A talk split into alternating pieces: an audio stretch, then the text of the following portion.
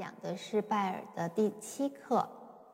第七课和之前的那几课不同的地方是，它不再是全曲都是两个手齐奏的方式了，它开始由双手的齐奏向两个手的不同演奏进行过渡。那么在这种情况下呢，我们就要开始加强单手的练习。咱们先来看看第七课的谱面啊，依然是大谱表。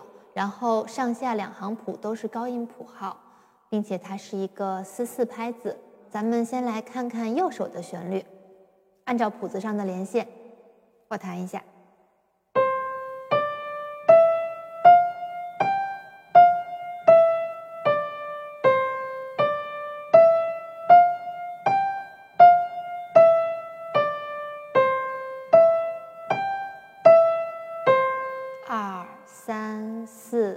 空，空空空，好的，这个是右手的部分。然后，嗯，咱们再来看左手。左手它在这个谱面上没有画连线，但是前面是要弹连奏的，就是这个连线应该从第一行的第一个音一直画到第二行的第一个呃中央 C 的全音符上面。前面都是连奏，然后后面咱们按照它的连线来弹。我弹一下左手，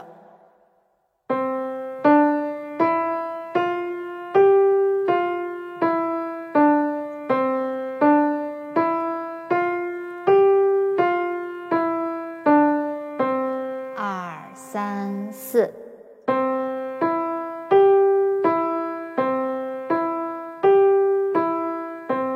空空空。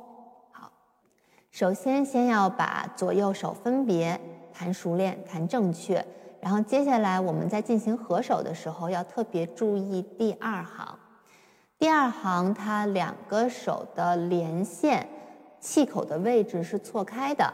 咱们看第二行的第一小节，左手，嗯，它到第二小节之间，左手就有了一个呃分句，但是这个时候呢，右手还是弹成连奏的。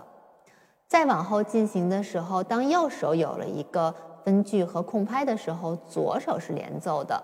那么，当两个手合起来一起演奏的时候，这左右手的连线气口不要互相影响，它该在哪里分句就在哪里分句。咱们现在合手弹一下看看。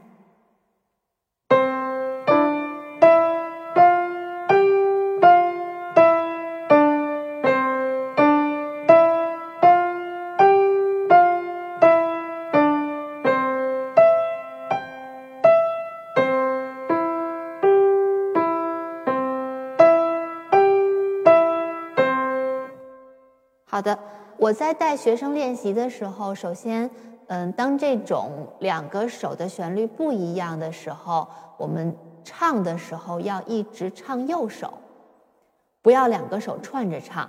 嗯，大多数学生的习惯是哪个手的音多就唱哪个手，所以唱着唱着右手就唱到左手上去，然后又唱回来，这样的旋律是混乱的，就是你脑子里面的旋律是混乱的，没有一条主线。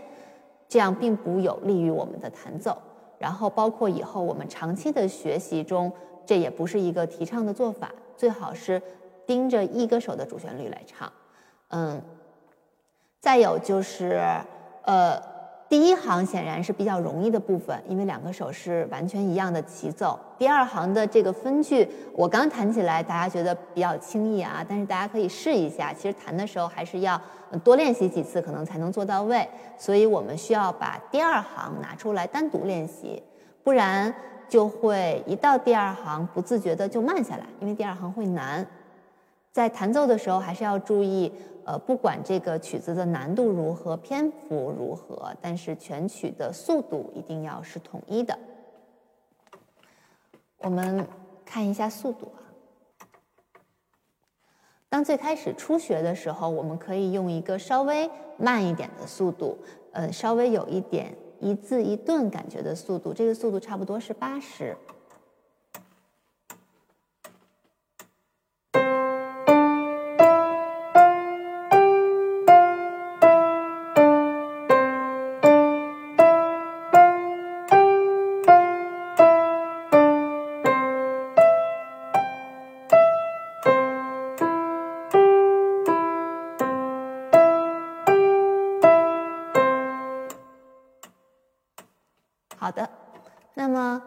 呃，就我刚才说的，我们一直唱右手的旋律应该怎么做呢？我给大家做一次，还是用这个速度。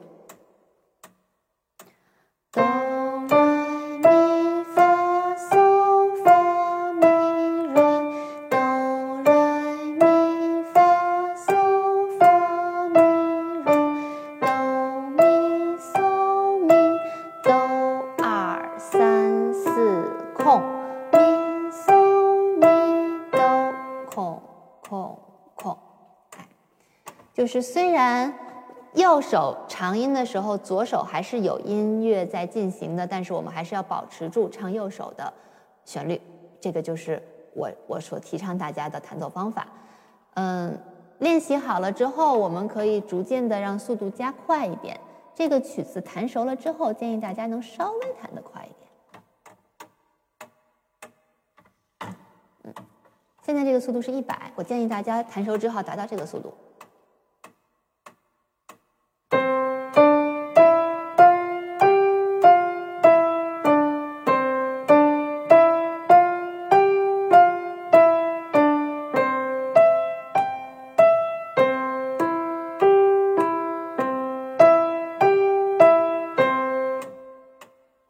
好的，当然这个和呃学生的年龄，包括就是手手的技巧能力，这个都是有关系的，不是作为一个强制性的要求。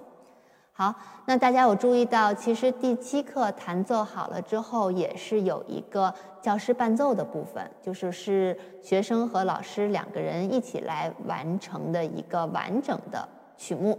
嗯，那么好。嗯，学生的部分我就讲完了，接下来可以请大家来听一下两个人合作的部分是怎么样完成的。